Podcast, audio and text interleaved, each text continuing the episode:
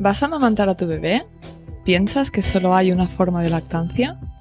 Quédate conmigo en este episodio donde hablamos con Sayoa Valestena y Mireia Serra sobre lactancia.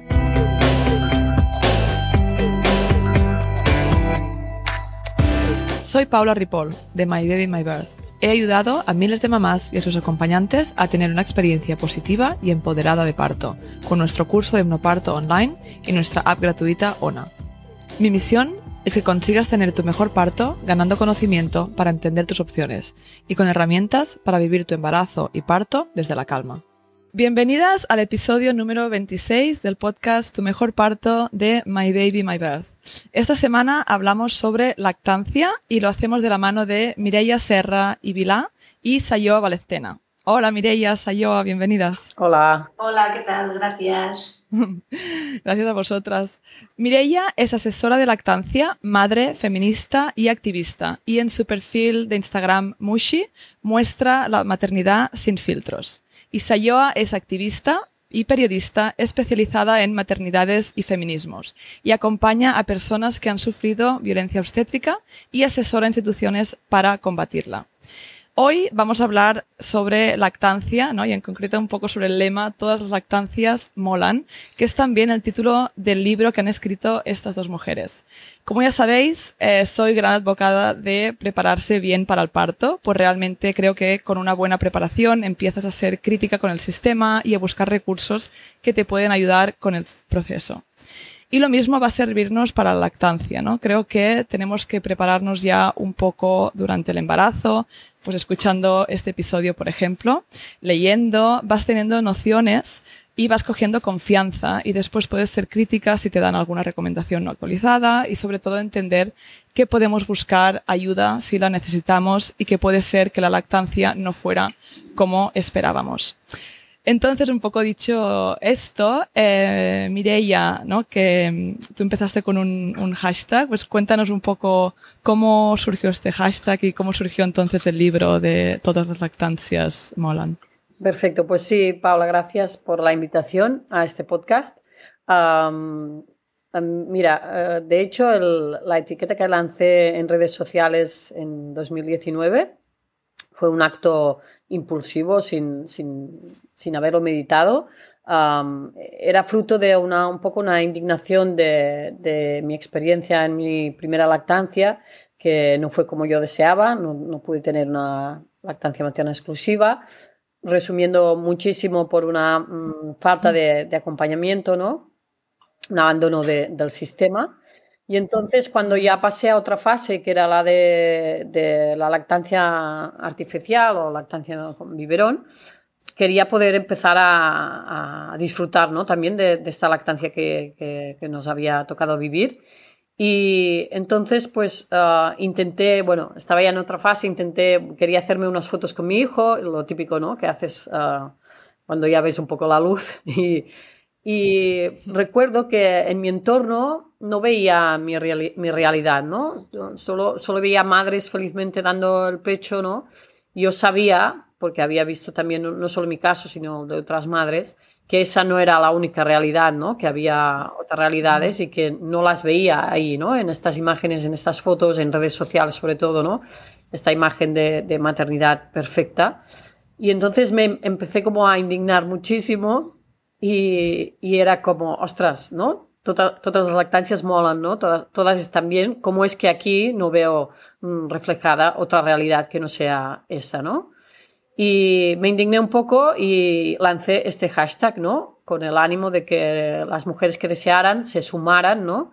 Y empezaran a compartir sus, sus vivencias, sus historias, sus relatos y, la verdad es que aluciné porque, ya te digo, fue un acto puramente impulsivo, sin esperar nada en mm. concreto, sin expectativas, y realmente aluciné de, de, la gran cantidad de mujeres que necesitaban compartir, ¿no? Para ser escuchadas, ¿no? Y validadas, ¿no? Sus historias, sus lactancias, mm. que no habían sido de color de rosa, uh, la mayoría, y tenían esa necesidad de uh, exponerlo, ¿no? Y de golpe Sí. Bueno, uh, sientes ese poder ¿no? de, de, esta red que se hace cuando compartimos las mujeres, ¿no?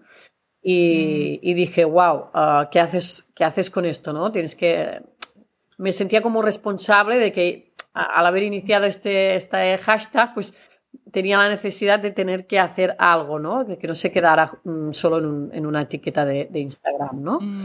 Y entonces le di vueltas y hice una convocatoria también vía Instagram para mm, diferentes madres lactantes con diferentes historias. Y junto a una amiga fotógrafa, la Cristina Pujol de Bañado de Rayas, quisimos hacer como una revista que incluyera relatos ah, fotográficos de distintos distintas lactancias y relatos escritos, ¿no? entrevistas que yo hacía a las distintas mujeres. Y era en época post-pandemia que costó un poco organizar estos encuentros presenciales, pero al final pudimos ir haciéndolo poco a poco. Y bueno, la verdad es que tenía casi 20 mm, casos ah, distintos y con mucho material, casos muy bonitos, lo, disfruté mucho, lo vivo aún con, emoción cuando mm. lo pienso. Y con esto que me quedé embarazada de mi segundo hijo, uh, parí, ¿no? Eh, entré en, mi cueva posparto infinita y, y dije, Buah, esto se, se quedó en un, en un, cajón, ¿no? Porque no, no tenía tiempo ah, vital para, para, dedicarle mi energía y sabía que necesitaba, ¿no? Mucha energía.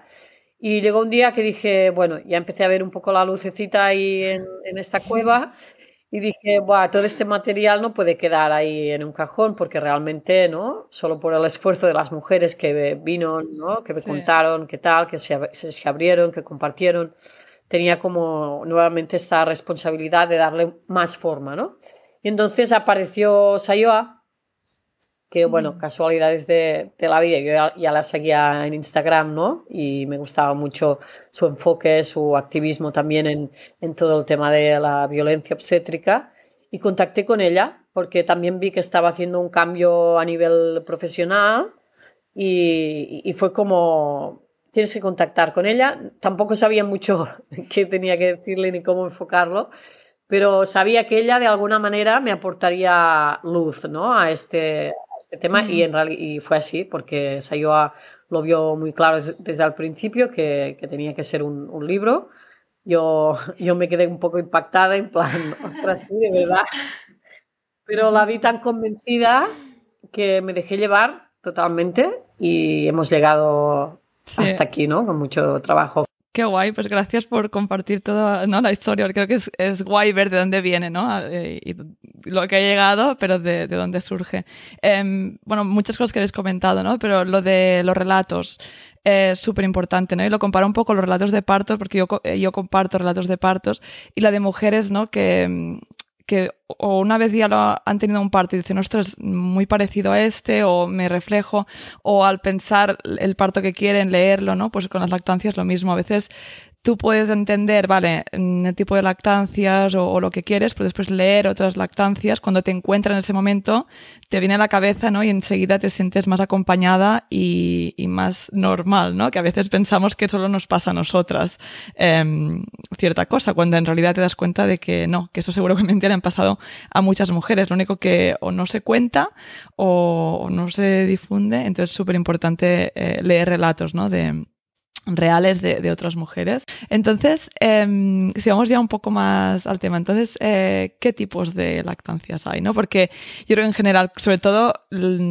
bueno, en el podcast hay mujeres embarazadas, también hay mujeres que han tenido sus bebés, pero sobre todo habrá muchas embarazadas. Entonces, yo cuando estaba embarazada, tú piensas, bueno, pues voy a dar de mamar a mi bebé hasta los seis meses, después ya paso biberón, ¿no? O, o a lo mejor hay mujeres que dicen, no, no, yo biberón desde el principio, pero es como que esas son las opciones, ¿no? Y ya no te planteas mucho más.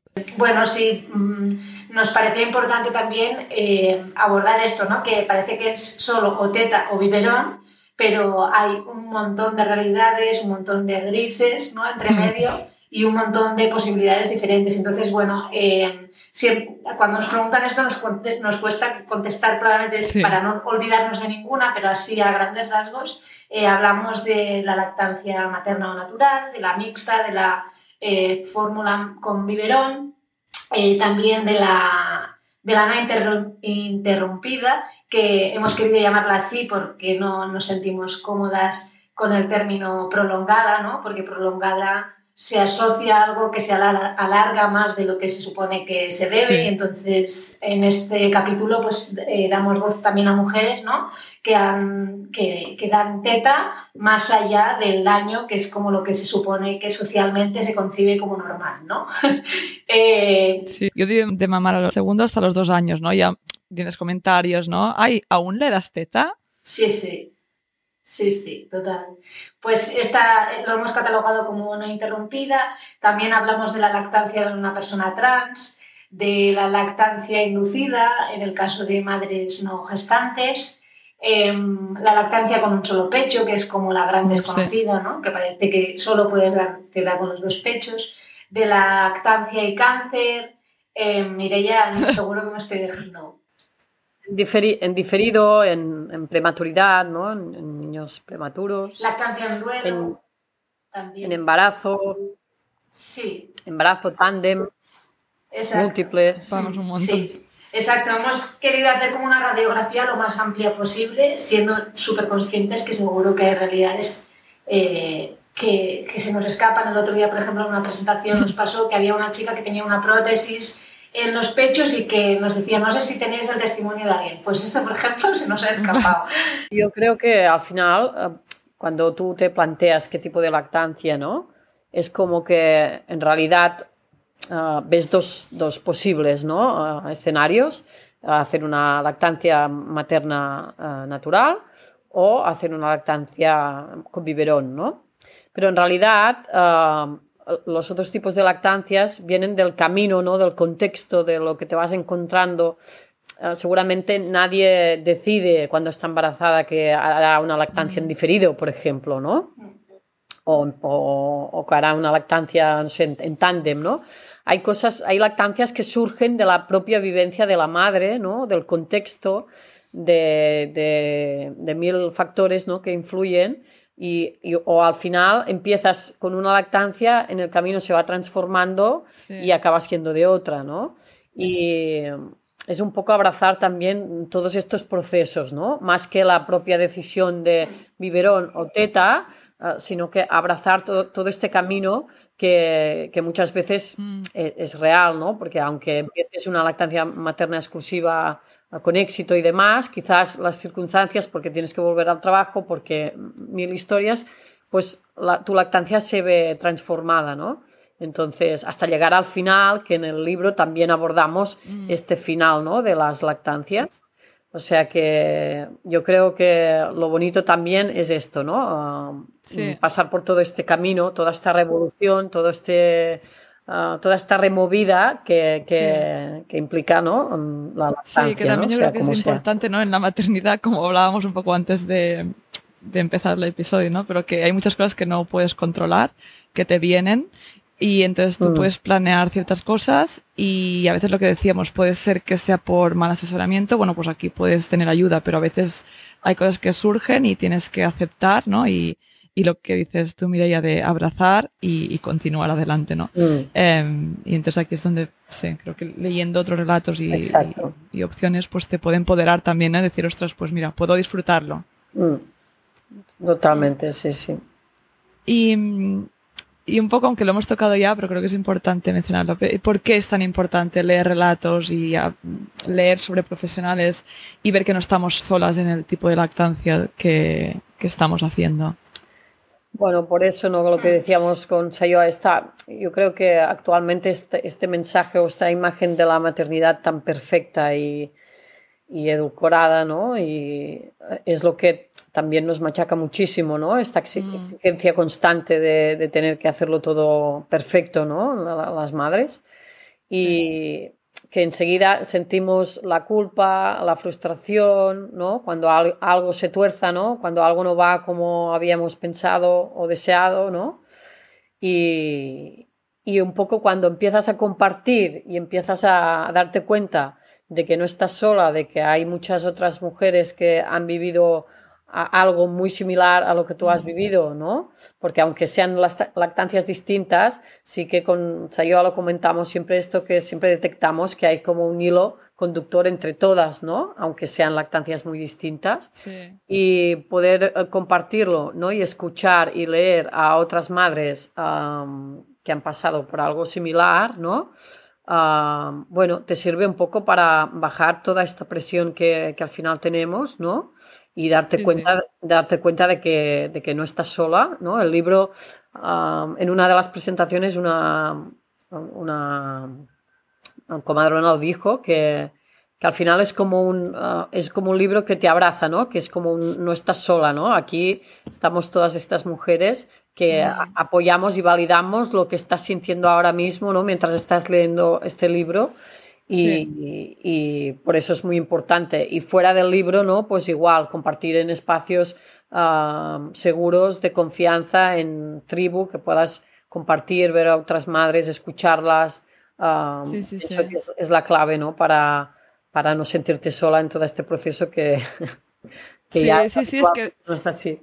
Sí, lo que dices un poco que es que hoy en día, ¿no? En, sobre todo Instagram o los eh, social media, ¿no? Que a veces sigues depende de qué cuentas y parece que, ostras, si no tienes este tipo de lactancia, mm, pues eres mala, mala madre, ¿no? Mm. Y nos pasamos de un extremo a otro, pero después tenemos que darnos cuenta de que eso, que es Internet, que son los medios, ¿no? Y, y la vida real es otra y que lo estás haciendo bien, ¿no? Y que, y que hay mujeres que, que están igual que tú. Bueno, sí. es que yo a veces pienso, ojo, ojalá hubiera tenido sí, pero cuando, ¿no? cuando me adentraba sí, en la y es que esto lo comentaba el otro día, no recuerdo con quién, pero eh, que maternamos muy solas, ¿no? Hoy en día.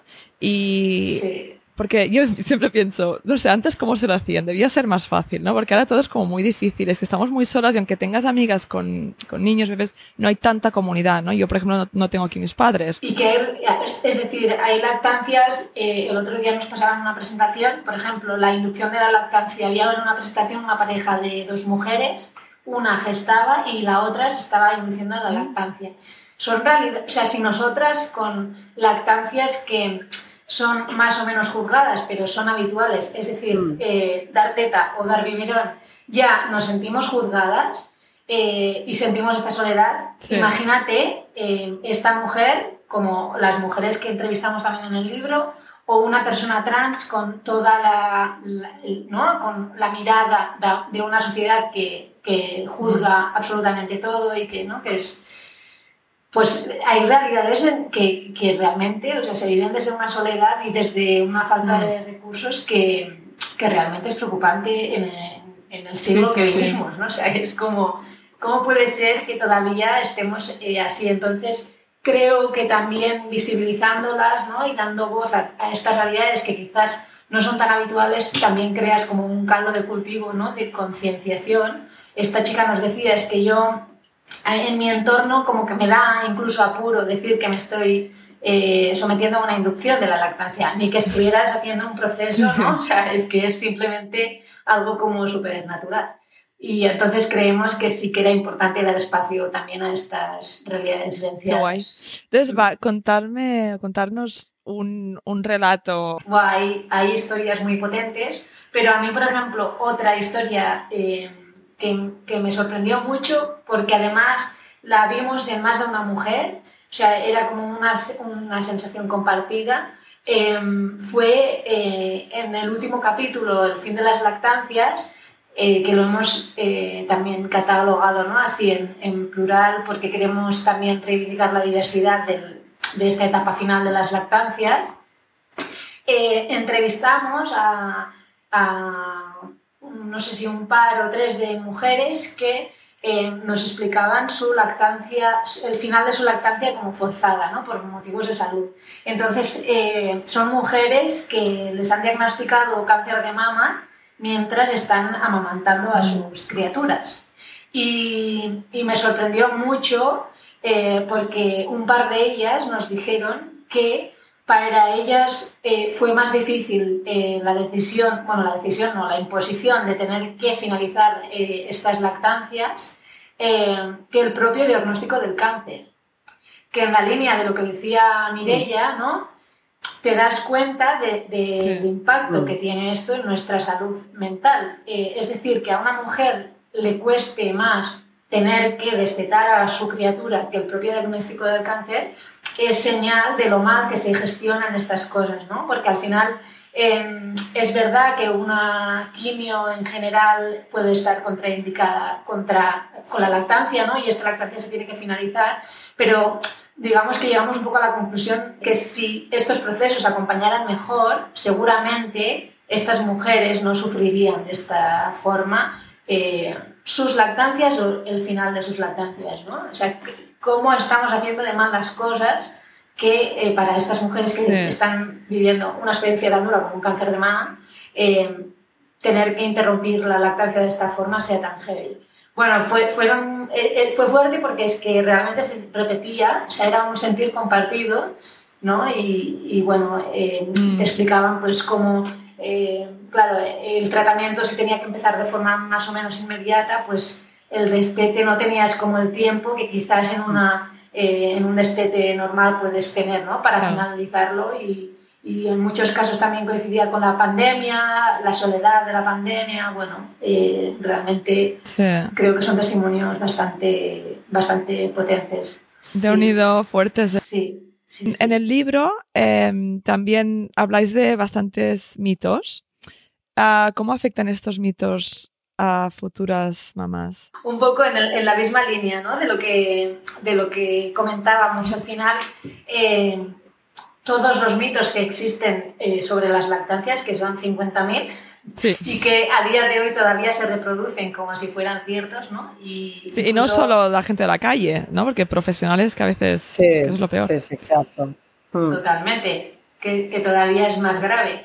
Em, bueno, claro, crean como dentro de esta hostilidad hacia la lactancia, todas las lactancias, porque tenemos madres que se han sentido juzgadas, hayan hecho la lactancia que hayan hecho, em, si además creas como estas falsedades, ¿no? Que, que ponen un poco eh, en juego la confianza con nuestro cuerpo, que dudamos de nosotras mismas, ¿no? Que, que todo tambalea, pues directamente esto eh, concluye en que las madres al final eh, vivan la lactancia como un acto de fe, ¿no? Como, bueno, como hay todos estos ingredientes que seguramente yo no voy a poder controlar, esto va a ir mal seguro, ¿no?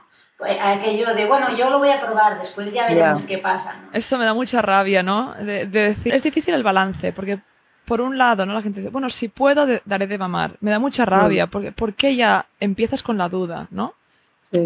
Por otro lado, están las realidades, ¿no? Que claro que puede pasar algo y es importante entender, ¿no? Que a veces no funciona.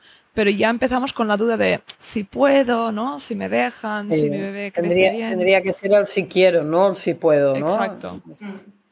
De hecho, la misma comadrona que decía antes Mireia, la María Llauré, en, en una presentación, dijo esto que para ella este libro también era como el pasar del si puedo, si quiero, lo conseguiré, ¿no? Entonces, eh, nos parece muy potente esta idea, ¿no? Porque creemos que todos, desgraciadamente, el problema que hay aquí es que eh, los mitos, eh, la falta de acompañamiento, toda esta, ¿no? esta radiografía lo que hace es que al final el éxito o no de la lactancia de una madre dependa de sus recursos, de lo informada que vaya, de los, ¿no?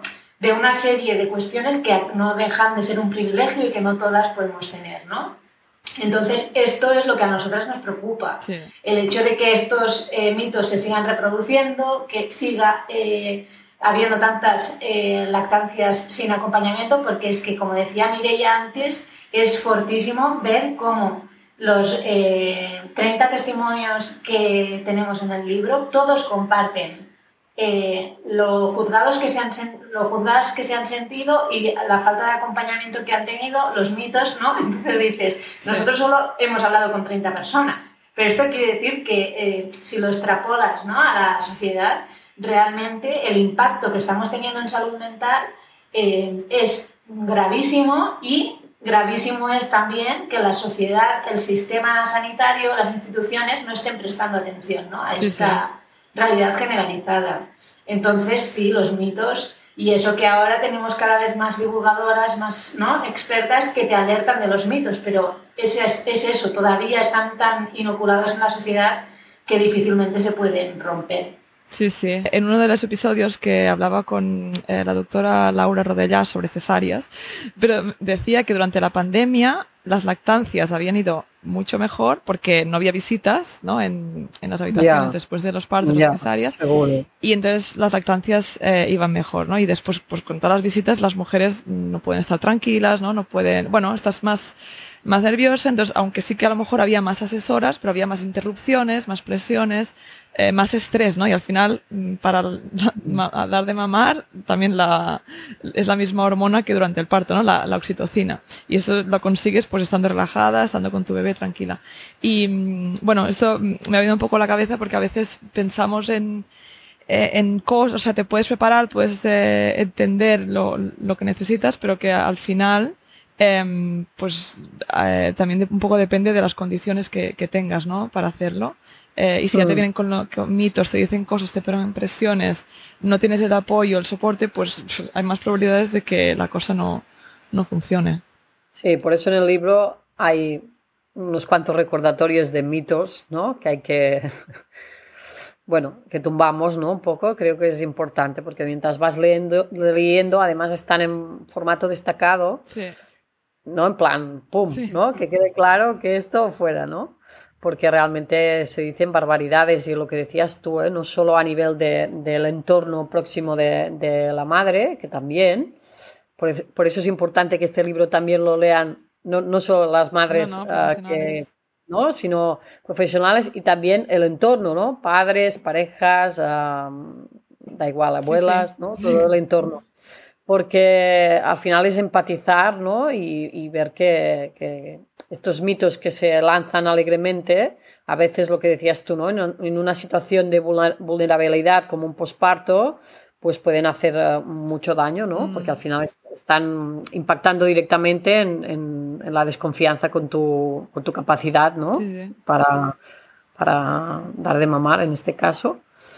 O sea sí. que ahí hay, hay, unos cuantos que recogemos, como el de no hace falta prepararte el pezón para, para dar, ¿no? De mamar. Es que sí, yo, uh, bueno, lo habéis oído vosotros también porque están metidas en eso, pero es que yo, en, alguna mamá no me lo ha dicho que le habían dicho pues la, la gine o eh, la comadrona y yo estas cosas que no lo entiendo. O sea, yo a veces dudas y dices, ahí va la intención, realmente es que no se han actualizado en 30 años, ¿no? No, no, hay, hay chicas que llegan en plan, es que yo, yo ya no puedo, o, sea, o ya llevan las, las pezoneras preparadas o porque ya se ven que tienen el pezón un poco invertido, no sé qué, ya, ya, ya les han dicho, ya les han dado un montón de mensajes de que su lactancia no va a arrancar bien y claro, esas mujeres ya, ya, es que ya están iniciando la lactancia con, con una desconfianza con su cuerpo que no, no, no, es lo que toca, ¿no? Es lo que decías tú. Necesitamos lo contrario, necesitamos tranquilidad, ¿no? Calma, un espacio, un sentir seguro. Y, y, ya empiezas mal, sí, ¿no? y es que y aparte eso... los bebés lo notan eso también, ¿no? Bueno, las dos sois madres, ¿no? Si tú estás nerviosa, mm. el bebé lo nota también. Y, y si estamos dando este mensaje a las madres, pues esta madre no va a estar tranquila, segura, confiada, ¿no? Entonces, Hay muchísimos eh, mitos. Ahora me viene a la cabeza también el de el de las tomas, ¿no? Que parece que, que te digan, ¿no? Si, si dejas más tiempo entre toma y toma, los pechos se llenarán más, ¿no? Y, ¿no? El, el, el reclamo básico, la base de la lactancia materna, que es la lactancia materna es a demanda, ¿no? Aún así, este básico que parece que, ¿no? que lo sepa todo el mundo y que ya nadie... Y aún así, hoy en día aún se sigue diciendo esto, ¿no? Deja tiempo que se llenen, ¿no? Un poco más. Aguanta al niño, aguántalo. Aguántalo que llore un poco más. Que así... aguántalo tú llorando. Exacto. Y luego 10 minutos en cada, en cada teta. Sí. Y cada tres horas. Es que... Pero yo, la gente, sí, aparte de pensar, la gente dice eso, tú no has sido madre, ¿no? Porque realmente tú no has dado de mamar, porque y, quítale Exacto. tú la teta. No, y el hecho es que entendemos muy poco la fisiología de la lactancia, que, que no es muy complicada, sí. es decir, no es una patología, no es algo que tengas que entender, no, no, no, no hace falta ser médico para entender la fisiología de la lactancia. Pero los problemas de los mitos estos vienen también un poco de esto, porque llegamos a la lactancia sin conocer cómo funciona nuestro cuerpo, ¿sabes? Entonces... Mm. Mm, sí, sí. Sí, pero es que esto es lo mismo que en el parto, ¿no? Es que también el problema es que los médicos son médicos, ¿no? No son los expertos en lo normal, en naturalidad, y dices, eh, pues podrían poner dos sesiones, ¿no? Dos días de entender un poco. Y aquí hablo eh, con todo el respeto porque hay muchos profesionales que sí que están actualizados, actualizadas, y, y no quiero que suene esto de tampoco de diferente manera, pero es verdad que a veces sabemos muy bien, ¿no? Cuando algo va mal y no se entiende tanto cuando algo va bien, la normalidad, y, poder apoyar para, si se desvía un poquito, también devolverlo a, la normalidad y, ayudar ¿no? a, esta lactancia en vez de directamente pues dar suplementos o que eso también pues, puede cortar o puede mm, finalizar una lactancia, ¿no? A veces, si no es necesario. Pero bueno, poco a poco y con libros como este, pues yo creo que, que se va haciendo el cambio, ¿no? Pero más lento de lo que nos gustaría, pero poco a poco se va haciendo. bueno, chicas, ha sido pues eh, un placer. Ya llegamos a la última pregunta, que siempre me gusta terminar el podcast con esta pregunta, y es que si eh, le podéis dar eh, algo a una mujer embarazada que nos está escuchando, ¿qué sería?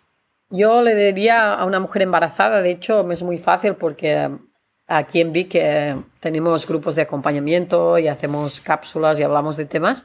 En la cápsula que yo trabajo, que es la de lactancia, más que trabajar la posible patología, posibles cosas que te puedan pasar, ¿no? Mastitis, no sé qué, grietas que si pasan, pues ya, ya las abordarás cuando pasen, ¿no? Y con el acompañamiento que, que tengas. Pero yo lo que le diría a una mujer embarazada es que durante el embarazo, que nos fijamos mucho cómo nos crece la, la barriga, ¿no? Nos preparamos mucho y visualizamos mucho el parto, Ah, invitaría a la embarazada a, observarse cómo crecen los, cómo cambian y cómo crecen los pechos, ¿no? Ah, cómo van, cómo se van transformando, cómo tu cuerpo se va preparando, ¿no? Para, para, para esta fase, ¿no? De, de, poder ah, nutrir a tu, a tu hijo o hija cómo van cambiando, que hagas un poco, que reflexiones un poco sobre la reflexión que, o, la relación que tienes con, con, tu cuerpo, con tus pechos, qué, relación has tenido con tus pechos a lo largo de, de, tu vida, ¿no? Hacer un poco esta eh, introspección y esta reflexión, porque yo lo que veo mucho es que influye uh, muchísimo eh, la confianza y la relación que tenemos con nuestro cuerpo al llegar, al llegar a la lactancia, ¿no? Una parte del cuerpo con la que estaremos 24 horas del día, 7 días a la semana, sin parar, ¿no? Para arriba, para abajo. Entonces, llegar a ese momento habiendo ya empezado, ¿no? Es mucho más fácil. Si ya empezamos durante el embarazo a tocarnos el pecho, a ver cómo cambia, observarlo, incluso animar a las embarazadas a probar de apretar, ¿no? A ver si sale un poco de, ¿no? del, calostro.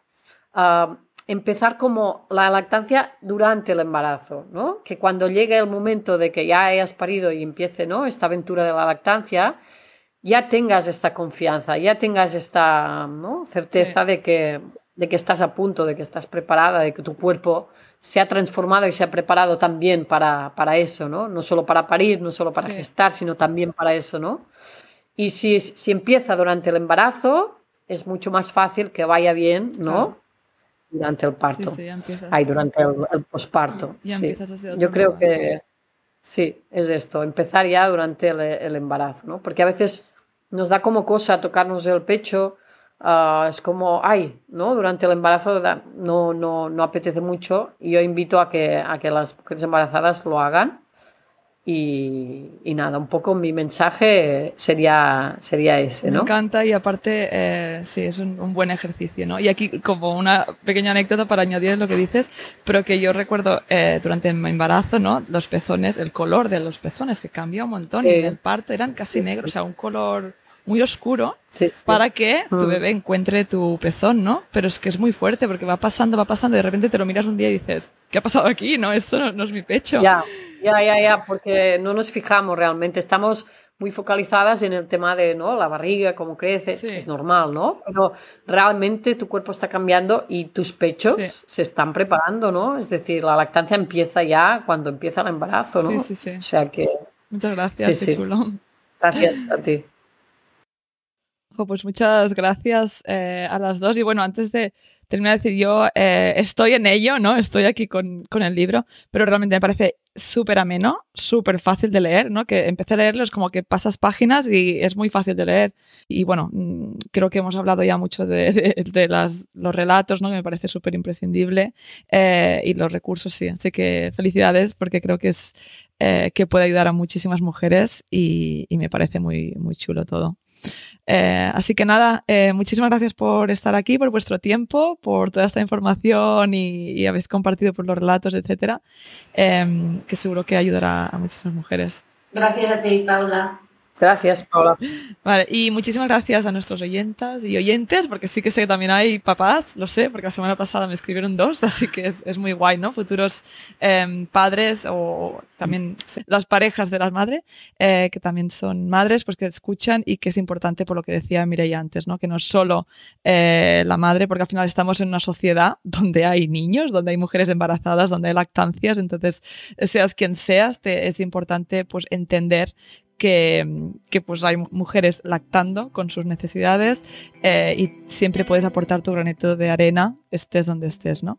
Así que nada, muchas gracias por escucharnos y nos vemos la semana que viene. Si te ha gustado este podcast, dale al seguir, valora y escribe una reseña. Y comparte en tus redes sociales para que este podcast llegue a más mamás y familias. Puedes seguirme en Instagram, arroba mybabymybirth. Y recuerda descargarte la app ONA de forma gratuita en App Store y Play Store, donde encontrarás las relajaciones de hipnoparto junto con un contador de contracciones u olas. Y si quieres profundizar en los temas que hablamos en el podcast, puedes adquirir nuestro pack digital de hipnoparto para conseguir tu mejor parto. Te veo la semana que viene.